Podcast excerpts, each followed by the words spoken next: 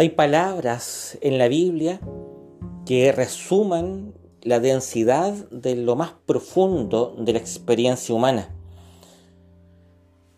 Si vamos, por ejemplo, al Salmo 22, que es el que cita a Cristo en la agonía del Calvario, nos encontramos con un elemento de la existencia humana que destaca por sobre todos en ser el más hondo y el más oscuro. ¿Y por qué te digo esto? Porque no podemos saltarnos de la palabra aquellos eh, elementos que puedan parecer un poco incómodos a la luz de nuestro presente tan dichoso y falsamente alegre. Eh, no, la vida hay que vivirla desde la integralidad de ella. No nos podemos perder nada y debemos verla toda a la luz de la palabra de Dios. Y gracias sean dadas a Él que tenemos palabras como esta que nos permiten eh, entender y cruzar momentos que son difíciles. Fíjate lo que dice esta palabra inspirada. Dios mío, Dios mío, ¿por qué me has desamparado? ¿Por qué estás lejos de mi súplica y de las palabras de mi clamor? Dios mío, clamo de día y no respondes, de noche también y no hay para mí reposo.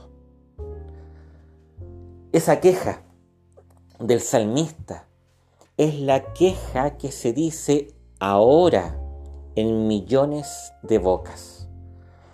Hombres, mujeres, niños, niñas, ancianos, personas enfermas, desamparadas, pobres, víctimas de la injusticia, de la persecución, de la, eh, de la guerra. Dios es testigo de cómo en cada rincón del mundo hay alguien que dice con un silencioso clamor estas palabras. Como hay tantos y tantas que experimentan la ausencia de una respuesta, que están ahí en el total y en el aparente absoluto desamparo.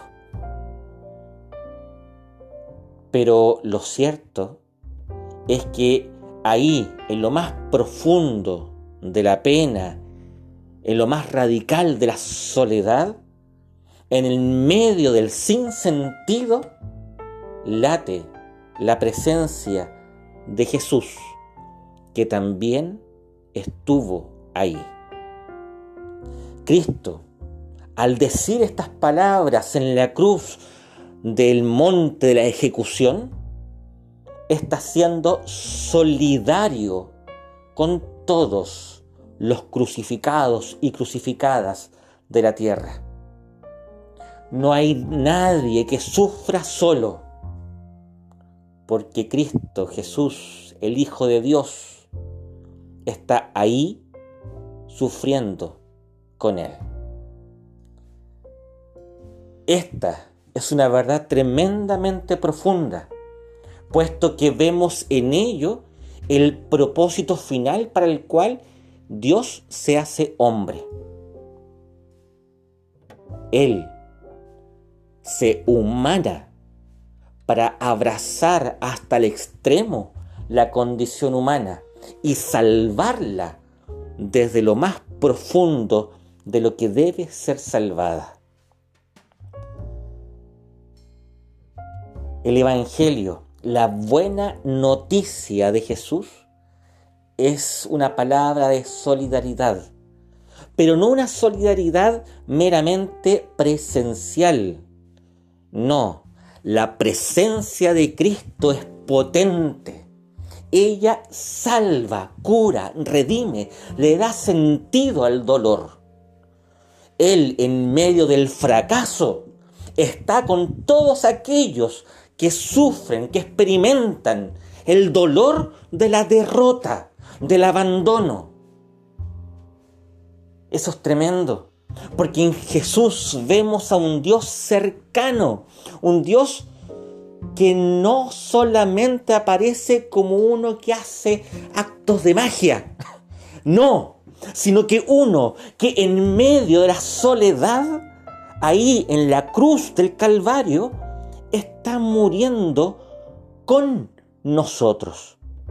Y en ese estar con nosotros, en ese abrazo perfecto, nos levanta. Insisto, no se trata solamente de una solidaridad de acompañamiento, sino que en sí la presencia de Cristo, el estar de Jesús en la cruz de la condena y la tortura, somos nosotros rescatados.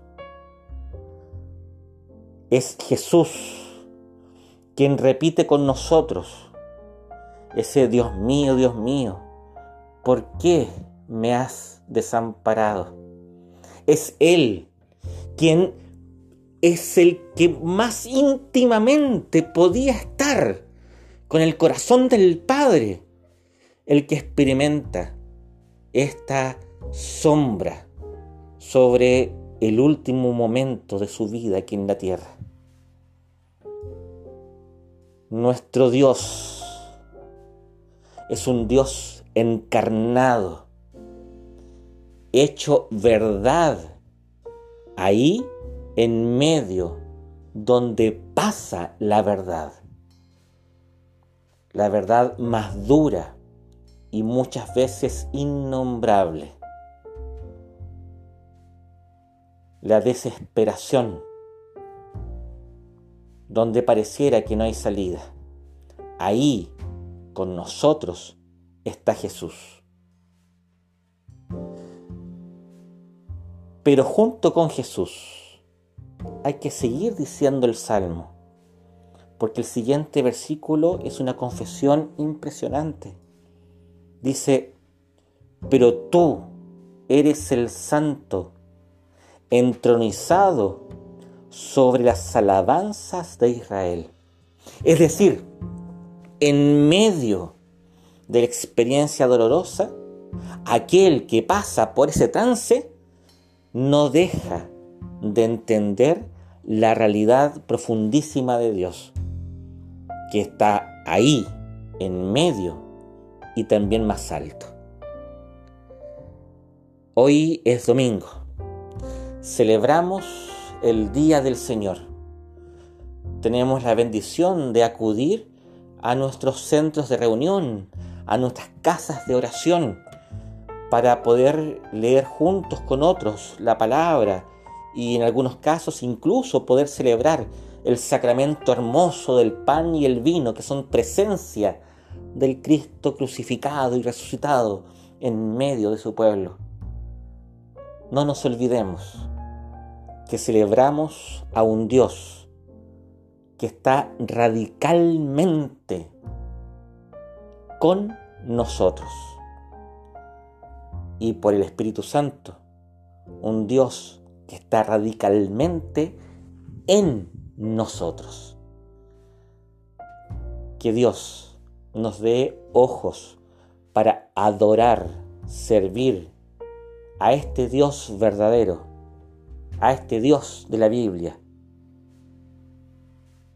y junto con eso servir a aquellos que están solos, desamparados, sufrientes, derrotados, fracasados. Que Dios nos regale como iglesia esta experiencia que está muy lejos de ser la del triunfo de la empresa exitosa. Dios odia eso. Que podamos entenderlo.